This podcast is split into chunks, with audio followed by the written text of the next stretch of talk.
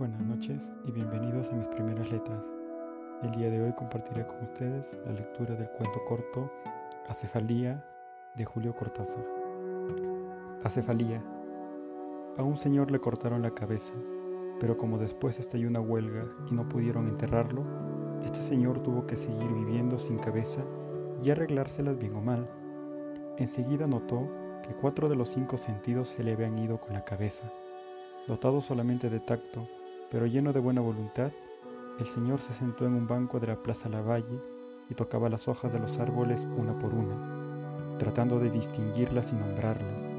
Así, al cabo de varios días pudo tener la certeza de que había juntado sobre sus rodillas una hoja de eucalipto, una de plátano, una de magnolia foscata y una piedrita verde. Cuando el Señor advirtió que esto último era una piedra verde, pasó un par de días muy perplejo piedra era correcto y posible, pero no verde. Para probar, imaginó que la piedra era roja y en el mismo momento sintió una profunda repulsión, un rechazo de esa mentira flagrante, de una piedra roja absolutamente falsa, ya que la piedra era por completo verde y en forma de disco, muy dulce al tacto. Cuando se dio cuenta de que además la piedra era dulce, el señor pasó cierto tiempo atacado de gran sorpresa Después optó por la alegría, lo que siempre es lo más preferible, pues se veía que, a semejanza de ciertos insectos que regeneran sus partes cortadas, era capaz de sentir diversamente. Estimulado por el hecho, abandonó el banco de la plaza y bajó por la calle Libertad hasta la avenida de Mayo, donde como es sabido, proliferan las frituras originadas en los restaurantes españoles.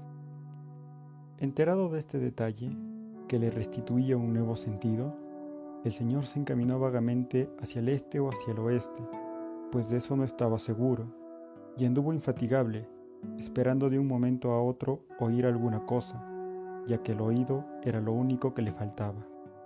En efecto, veía un cielo pálido como de amanecer, tocaba sus propias manos con dedos húmedos y uñas que se hincaban en la piel, olía como a sudor, y en la boca tenía un gusto a metal y a coñac.